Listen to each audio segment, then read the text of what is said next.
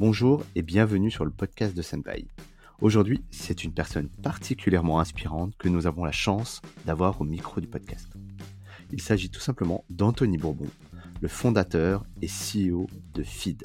Ce serial entrepreneur à la tête de la success story française de la smart food nous partage pendant ces quelques minutes son histoire, les débuts de Feed et comment il a généré des millions d'euros en construisant son premier site e-commerce avec zéro notion de code il nous dévoile le mindset qu'il a adopté pour générer de la croissance très très rapidement et sans développeur. Un témoignage straight to the point qui ne vous surprendra pas si vous l'avez déjà entendu ou rencontré. Il partagera ses actions pendant la crise et comment FID a apporté son soutien au corps médical dans toute la France, mais également son engagement dans l'écosystème des startups et particulièrement celui au sein de la French Tech Tremplin où il apporte son expérience en tant que mentor aux nouveaux porteurs de projets. Un épisode riche que je vous invite à écouter jusqu'au bout car Anthony nous en dit un peu plus sur les plans de feed à la rentrée qui s'annonce riche en nouveautés. Je n'ai plus qu'à vous laisser avec Anthony Bourbon et je vous souhaite une très bonne écoute sur le podcast de Senpai. Bonjour Anthony, bienvenue sur le podcast de Senpai. Bonjour David. On est vraiment content de t'avoir. Euh, est-ce que tu peux prendre quelques instants pour te présenter et nous parler un petit peu de, Feed? Avec plaisir. Du coup, je suis Anthony, le fondateur euh, et CEO de Feed, une euh, food tech qu'on a lancée en janvier 2017, qui propose de la nutrition équilibrée et pratique pour les personnes actives qui ont des ambitions euh, très fortes, euh, pas seulement en termes d'argent, mais en termes de dépassement euh, personnel. Ça peut être faire plus de sport, faire plus de musique, faire plus de sorties, profiter de sa vie, voyager. Et toutes ces personnes qui sont actives et qui n'ont pas toujours l'occasion de bien se nourrir, on leur propose soit des repas complets, soit des snackings en fonction des moments de la journée où on peut leur, leur simplifier la vie. C'est une startup qui est effectivement un peu suivie et connue maintenant parce qu'on a euh, on a été assez rapide sur notre sur notre croissance. On a été appuyé par des investisseurs euh, réputés comme euh, Topia, Alven, qui ont investi de beaux montants puisqu'on a levé plus de 40 millions en, trois ans. ça nous a permis d'avoir une notoriété assez forte, de recruter 100 personnes, d'ouvrir plus de 5000 points de vente, d'être présent dans, dans plus de 40 pays. Euh, et on continue dans cette lancée maintenant euh, en ouvrant chaque année de, nouvelles zones géographiques. Et je suis ravi d'être euh, d'être avec toi aujourd'hui pour pour discuter. Merci Anthony, et en tout cas c'est un beau projet et une belle success stories à la française. Tu proposes en tout cas une belle alternative pour le marché de la food. On va peut-être profiter du temps qu'on a ensemble pour creuser certains sujets et revenir notamment sur la genèse du projet de feed. Euh, comment l'idée t'est venue du coup et euh, d'ailleurs euh, tu, as lancé la marque quand? En 1er janvier 2017, on a commencé de manière officielle et j'avais lancé pendant six mois au préalable, mais vraiment tout seul dans mon appart, les, la R&D ou vraiment les débuts de R&D. Mais disons que le début officiel, c'est le 1er janvier 2017.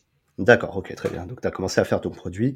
Et quelles étaient un peu tes premières étapes? Par là, ton modèle, c'est le e-commerce. Hein. Comment ça s'est passé concrètement? Est-ce que tu peux nous raconter un peu ça, euh, les débuts Yes, d'abord, c'est venu d'un problème personnel, comme souvent avec les startups. J'étais confronté à un souci euh, qui était que je perdais du poids parce que je sautais des repas ou je me nourrissais mal. Euh, et en tant qu'ancien sportif, je trouvais ça quand même aberrant qu'il n'y ait pas de solution sur le marché qui permette de bien manger rapidement et pas cher. Euh, il y avait beaucoup de produits de régime ou beaucoup de produits pour les les, euh, les mecs qui font de la salle, qui font de la musculation, on va dire intensive à base de protéines. Mais moi, je voulais simplement un repas classique en fait pour les personnes lambda euh, qui n'avaient pas envie de se faire une pizza surgelée, qui n'avaient pas envie de faire bouillir de l'eau pour pour les pâtes, euh, qui étaient juste pressés. Euh, et comme j'ai pas trouvé le produit, il y en avait juste un qui s'appelait Soylent, qui était aux États-Unis mais qu'on pouvait pas importer.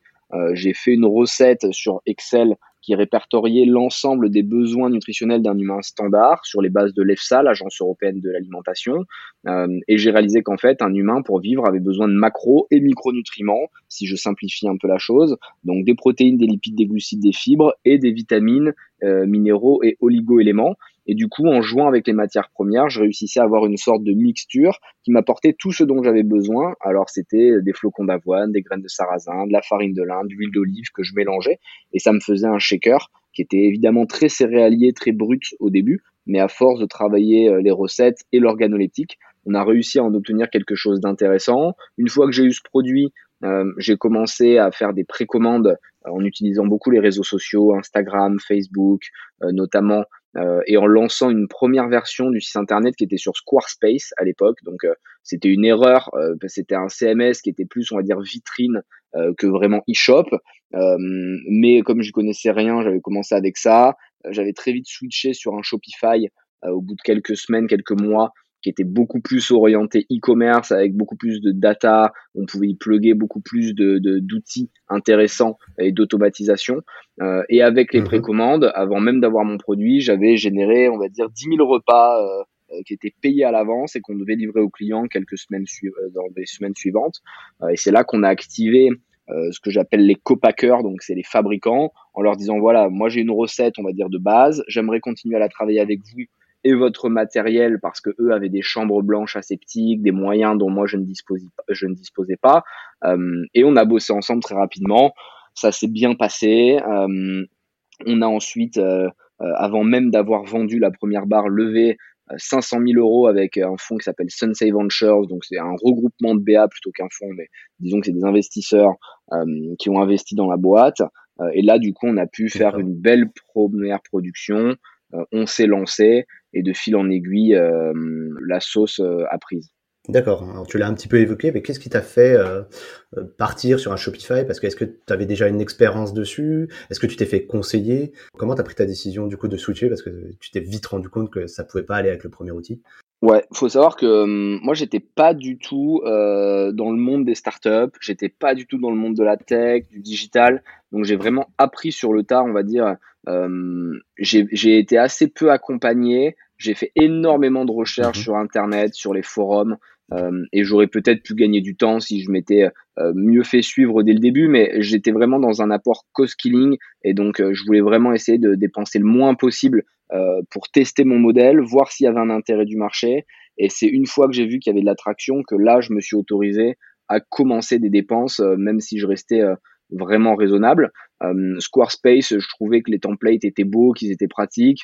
Bon, très vite en creusant, j'ai vu que c'était pas du tout e-commerce. Shopify semblait faire euh, un petit peu figure de leader euh, sur le marché. Moi, je l'ai testé, je l'ai trouvé quand même super efficace ce CMS. J'ai pas du tout été déçu. Euh, et c'est comme ça que ça s'est fait, on va dire, une part de hasard, de chance, de recherche. Euh, et aujourd'hui, je, en, toute modestie, parce que je suis loin d'être un, expert, euh, ça me semble être une solution qui est quand même super pratique, super fiable, euh, vraiment beaucoup utilisée, et ce qui fait que du coup, le fait que les consommateurs aient l'habitude d'utiliser cette solution, notamment dans le checkout, leur permet de retrouver des repères assez rapidement et d'avoir des réflexes au moment du checkout, qui est souvent un, un moment du funnel où euh, on perd du, du, client parce que euh, il hésite, il a peur, il sait pas où est-ce qu'il faut mettre ses codes. Là, il a l'habitude de toujours voir les mêmes templates, donc euh, Shopify honnêtement assez efficace et j'en ai toujours été content, même si ça a ses limites et que c'est sûrement pas aussi précis ou agile, personnalisable, disons, que certains autres CMS pour les très grosses boîtes. Et alors du coup, pour en revenir, je précise quand même qu'on n'est pas sponsorisé par euh, par Shopify du tout, du tout. C'est vraiment la réalité. Et euh, combien de temps en fait euh, vous êtes resté sur Shopify? Est-ce que vous êtes toujours dessus ou vous avez changé entre temps Shopify, on est resté longtemps dessus, au moins deux ans, et on a switché sur Magento 2 sur conseil de, de, de certaines agences à l'époque. et là, disons que euh, Magento 2, on nous l'a vendu comme étant une solution beaucoup plus personnalisable. Et euh, à partir du moment où tu dépassais 20 euh, millions d'euros de chiffre d'affaires, c'était conseillé parce que Shopify devenait un peu petit, etc. La réalité, c'est que mhm. Magento 2, on est rentré dans une sorte d'usine très compliquée à gérer, euh, qu'on a beaucoup, beaucoup galéré avec les agences, que c'était beaucoup moins simple. Euh, et, et, et, et, je veux pas cracher dessus parce que j'imagine qu'il y a beaucoup de gens qui travaillent sur cette solution et, qui ont essayé de faire leur maximum, mais euh, disons que vous serez obligé d'avoir des tech boys. Plus compliquée. Quoi. Largement plus compliqué. Et si t'as pas une équipe de tech avec toi, nous on avait recruté à ce moment-là une équipe tech, tu ne peux pas t'en sortir. Alors que moi, Shopify, euh, moi qui n'ai jamais codé de ma vie, euh, j'avais appris deux trois trucs sur Internet et je pouvais gérer tout mon site Internet sans souci. là, à partir du moment où tu es sur Magento 2, pour aller juste voir ton chiffre d'affaires, si t'as pas fait maths sup, c'est compliqué quoi. Donc tout à fait, tout à fait. Ok, très bien. Et euh, du coup, est-ce que tu peux nous partager un petit peu quelques petits résultats sur Shopify Tu vois, à tes débuts, ça, t'es resté quelques années dessus quand même. Hein, donc, euh, ça t'a suivi pour les, les, premières levées de fonds. En tout cas, ça t'a permis de d'avoir, en plus d'une preuve business, d'avoir déjà ta première communauté, de builder vraiment t'as vraiment attaqué le marché avec Shopify, du coup ça t'a ça t'a permis de générer quand même pas mal de chiffre d'affaires, ce que je veux. Ouais, Shopify vraiment pour nous ça a été un, un, outil euh, incroyable parce que d'une, il était simple de compréhension, on pouvait faire à peu près ce qu'on voulait, ça coûtait rien. Euh, en tout cas, c'était faible. Euh, il n'y avait pas de gros. Ouais, c'est ça. T'avais quand même dû mettre un petit peu à investir, mais. ouais, c'était à l'époque. Je crois que le site, on avait payé 5000 euros pour le faire, pour faire une version sympa, 5000 euros. Enfin, c'est strictement rien quand on voit aujourd'hui ce qu'on dépense sur notre Magento 2. Donc euh, c'était génial parce qu'avec 5000 euros, et je le conseille à toutes les startups, vous pouvez aller chercher des millions d'euros de chiffre d'affaires. Euh, nous, on a fait 10 millions d'euros euh, avec Shopify, donc en un an. donc tu peux largement faire ce qu'on appelle un POC, une proof of concept, et puis aller voir des VC en leur disant voilà, sans équipe tech, etc.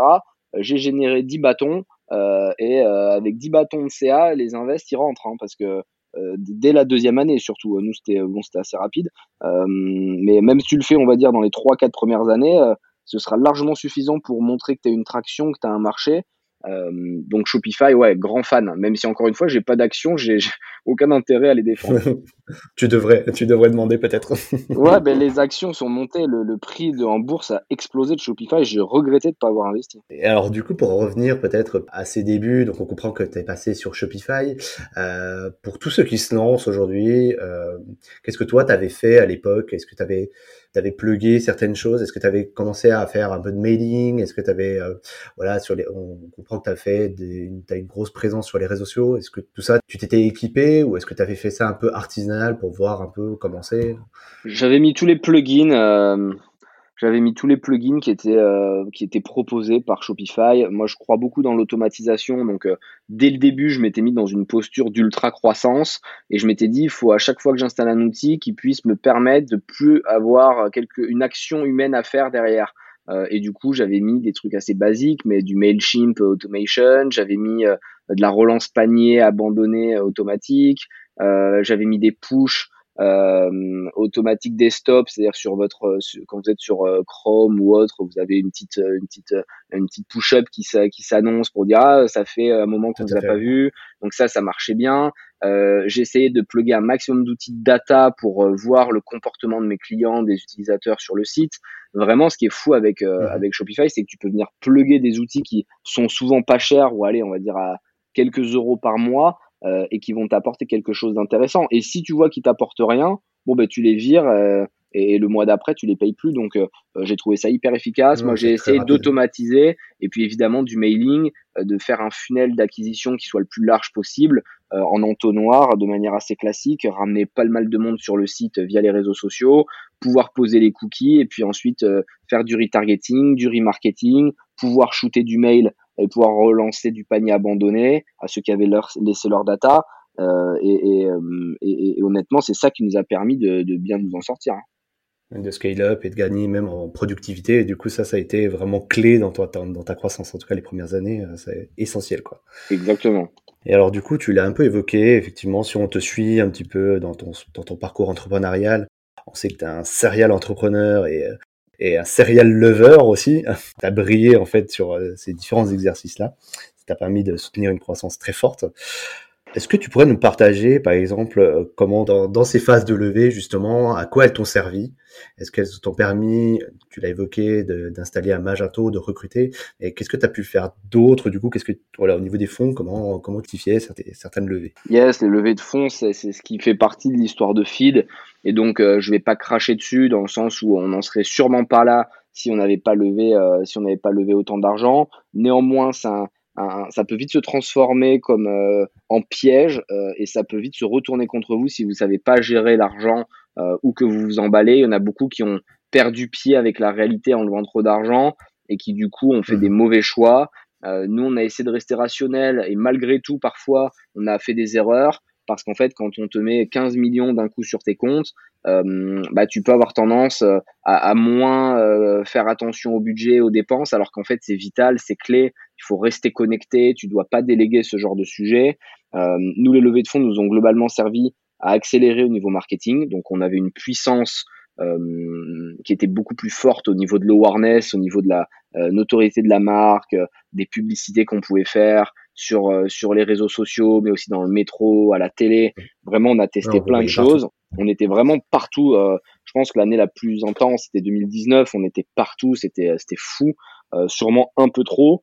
et, et, et, c'est ça aussi qui a permis d'asseoir la marque, de prendre le lead en France de manière très rapide. Et tous les petits concurrents qui essayaient d'exister à côté étaient complètement écrasés en fait. Donc la, la, puissance de l'argent, on peut pas la, on peut pas la nier. Euh, mais il faut néanmoins faire attention et pas tomber dans le piège des levées de fonds où tu te sens obligé de lever euh, tous les six mois parce que sinon euh, tu meurs et que tu n'as plus d'argent. Donc lever de fonds, oui, mais pour les bonnes raisons et dans les bonnes conditions avec les, les, les bons investisseurs. Moi, j'ai de la chance avec Alven et Utopia. Honnêtement, je suis bien entouré. C'est des gens qui sont sains, qui nous poussent dans le bon sens. Euh, mais j'entends aussi beaucoup d'histoires autour de moi parce que j'investis régulièrement dans les startups euh, qui sont beaucoup moins euh, sympas. donc il faut bien faire attention à qui on choisit. C'est un peu comme un mariage. Hein. C'est-à-dire qu'une fois que vous êtes maqué avec le VC, à part en, cas de divorce, il n'y aura pas de sortie possible. Hein. donc il faut réussir à bien s'entendre avec lui, à être aligné, qu'il partage votre vision, mais aussi vos ambitions, votre rétro-planning. Euh, il faut être très transparent, authentique. Donc euh, c'est comme en amour, ça peut être une histoire euh, magnifique comme une histoire catastrophique. D'accord. Et du coup, par rapport à, à, ces prises d'audition, justement, est-ce qu'ils interviennent dans, l'addition de Magento, pour prendre cet exemple que tu as cité Est-ce que, par exemple, les, les, fonds d'investissement ont interagi dans, dans, ton choix? Il y a des sujets avec, sur lesquels tu peux parler avec eux. maintenant, très honnêtement, euh, je vais pas faire l'apologie des VC en disant que de manière opérationnelle, ils sont incroyables parce que ce serait mentir. Je sais que c'est le grand jeu des VC, surtout à Paris, de dire qu'ils apportent plus que de l'argent, qu'ils apportent une véritable connaissance du marché, euh, des skills, etc. Pour moi, c'est faux. Un VC apporte de l'argent et après te pose des questions, va te challenger euh, dans le meilleur des cas.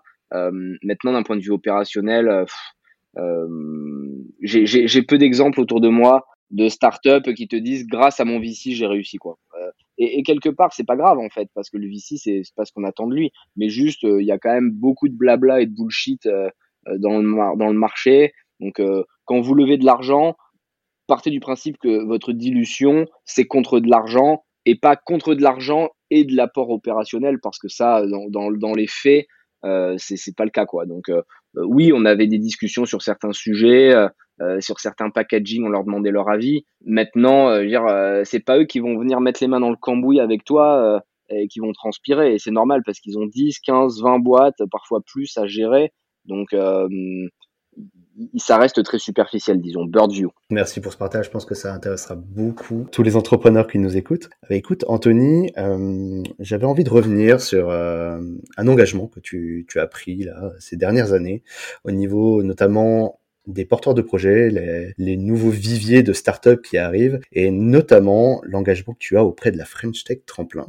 Donc tu es toi-même euh, ambassadeur de ce programme, tu es mentor même de ce programme, c'est bien ça? Ouais, c'est un programme que je trouve canon parce que moi je suis assez frustré, pour, pour revenir un pas en arrière, je suis assez frustré de, de l'écosystème startup euh, parisien ou français de manière plus générale, euh, qui est selon moi pas du tout représentatif de la France ou de ce que moi je connais de la France. C'est-à-dire que moi je viens d'une famille très pauvre. Euh, mon père est contrôleur de train, ma mère est vendeuse. À 16 ans, j'étais à la rue. J'ai vraiment connu la galère. J'étais que dans des écoles publiques, dans des endroits pas terribles. Enfin, vraiment, moi j'ai vu les très pauvres et les très riches. J'ai réussi à faire le pont entre des amis aristos et puis des amis qui vivaient en banlieue et qui faisaient des petits business pour s'en sortir. Et, et, et malheureusement, mmh c'est souvent pour moi ces gens qui viennent de la rue qui ont la vraie fibre entrepreneuriale sans même le savoir. Ils ne se rendent pas compte qu'ils sont entrepreneurs parce que personne ne les a aidés, personne ne leur a appris ce mot en fait, mais ce sont des entrepreneurs. Et, quand tu prends les startups qui cartonnent aujourd'hui en France, 99% euh, du temps, et c'est pas moi qui le dis, mais euh, c'est justement le gouvernement qui a donné ces chiffres, c'est des gens qui ont été assistés et aidés dans leur réussite. Il y a que 1% des entrepreneurs en France qui se sont faits seuls, et je trouve ça lamentable parce qu'en fait l'entrepreneuriat devrait être la dernière chance pour le peuple, de la manière la plus large possible, de s'extraire de sa condition initiale. Et en fait, si tu enlèves au peuple cette possibilité, cet ascenseur social, il n'a plus d'espoir parce qu'on sait très bien qu'ils n'auront pas la possibilité de faire des grandes écoles, parce que d'une, c'est trop cher, euh, c'est trop compliqué. Si t'as pas eu des profs particuliers, ça va être très euh, très dur de, passer les concours. Et, du coup, bon, bah, s'ils peuvent plus non plus monter leur boîte et être successful, il leur reste pas grand chose et ça crée de la frustration. La frustration crée de la révolution.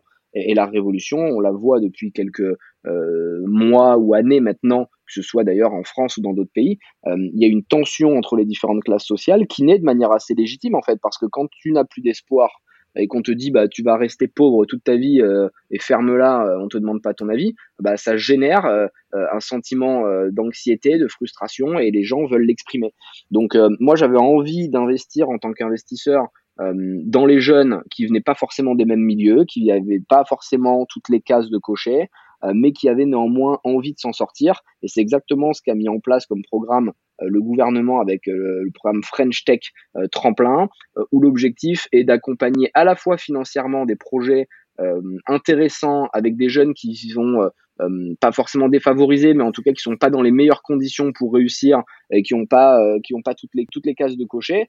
et on va leur donner un mentor dont je fais partie cette année pour les accompagner, pour les aider, pour leur donner des tips, pour passer du temps avec eux en téléphone, en vision, en rendez-vous, pour les intégrer dans notre boîte pendant euh, euh, différentes périodes de temps pour voir comment ça se passe dans une startup.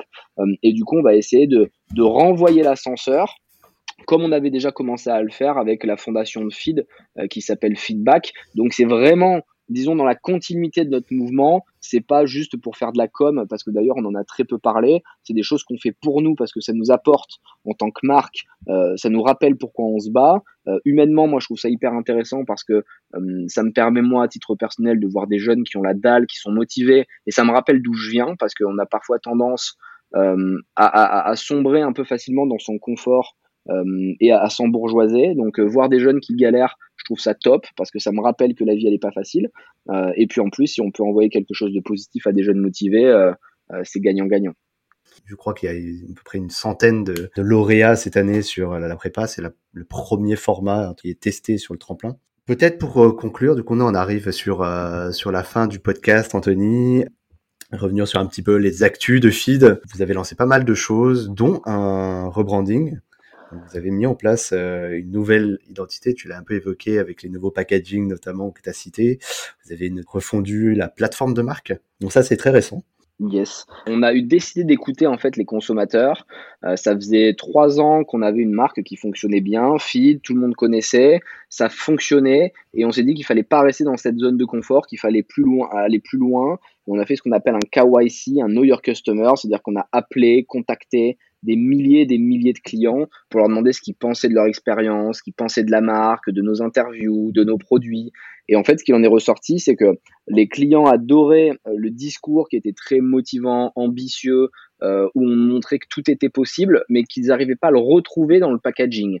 Euh, et que la marque n'était pas assez forte à ce niveau-là. Et on a décidé de rebrander d'abord le packaging en posant une nouvelle plateforme de marque, en fixant des promesses et des missions qui étaient beaucoup plus claires.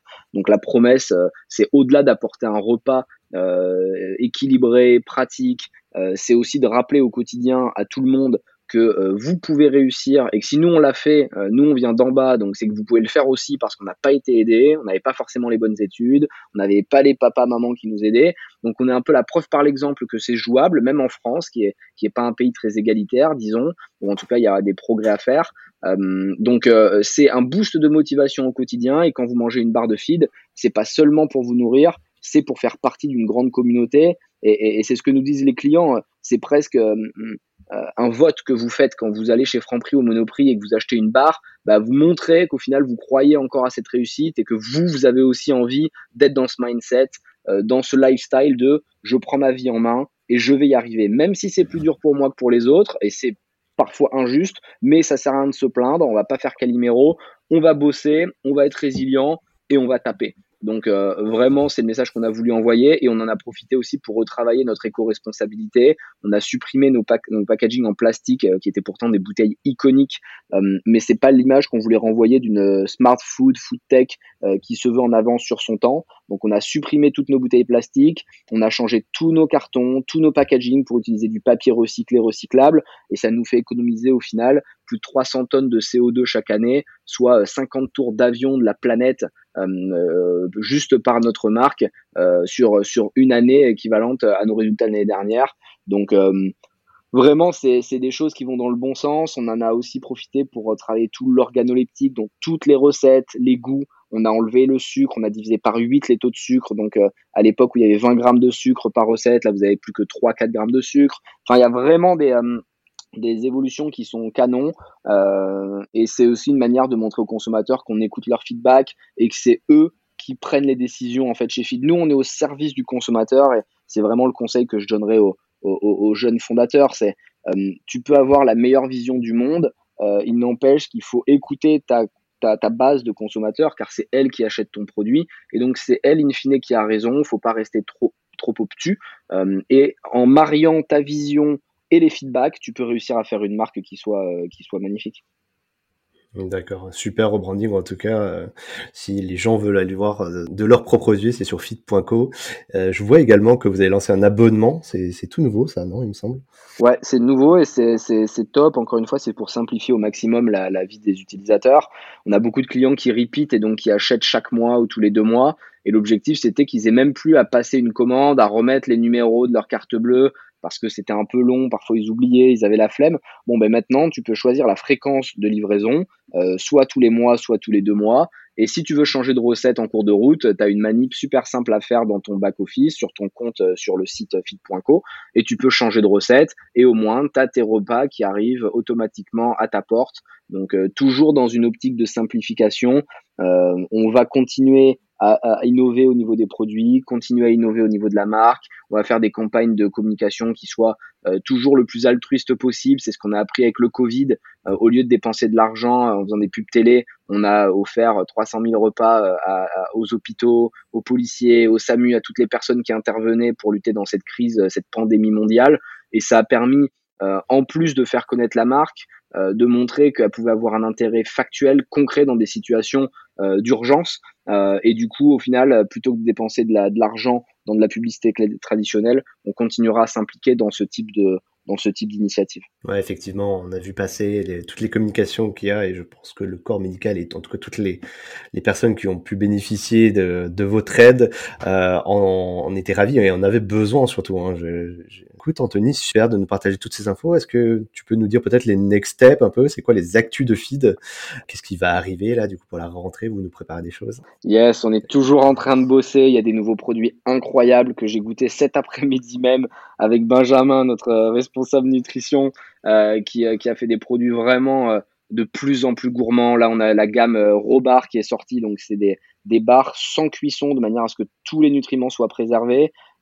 C'est quatre ingrédients maximum dans la liste et c'est vraiment super bon c'est équilibré, ça apporte tout ce dont les, gens ont besoin. Donc on va continuer à faire du goût. Euh, on veut vraiment des produits qui s'améliorent en termes organoleptiques. Et là en septembre, euh, on va encore passer next step avec des produits euh, qui sont sans égal sur le marché. Donc on va aussi évidemment continuer à croître d'un point de vue international. on sait que Feed est un succès français et que les, les, disons que la graine est plantée. Il faut continuer à bien l'arroser, à bien s'en occuper, mais le, gros est fait. Maintenant, il faut qu'on arrive à à, renouveler cette, euh, cette, euh, cet exploit euh, dans des pays comme les États-Unis, comme la Chine, avec des belles zones géographiques où le marché est colossal, peut-être même plus mature qu'en France, qui n'était pas forcément prête, la France, pour ce type d'innovation. Donc on est là aussi pour la démocratiser, pour lui expliquer. mais aux États-Unis, il y a un marché qui est vraiment mature et qui est prêt à accepter cette innovation. Donc on va pas se, on va pas se priver, on va y aller, on va taper fort et ça va être intéressant de, de faire de cette petite marque française feed inconnue il y a 2-3 ans euh, une tentative en tout cas de réussite internationale. Bah, c'est tout le mal qu'on vous souhaite en tout cas, Anthony, et avec euh, toutes les équipes de Feed.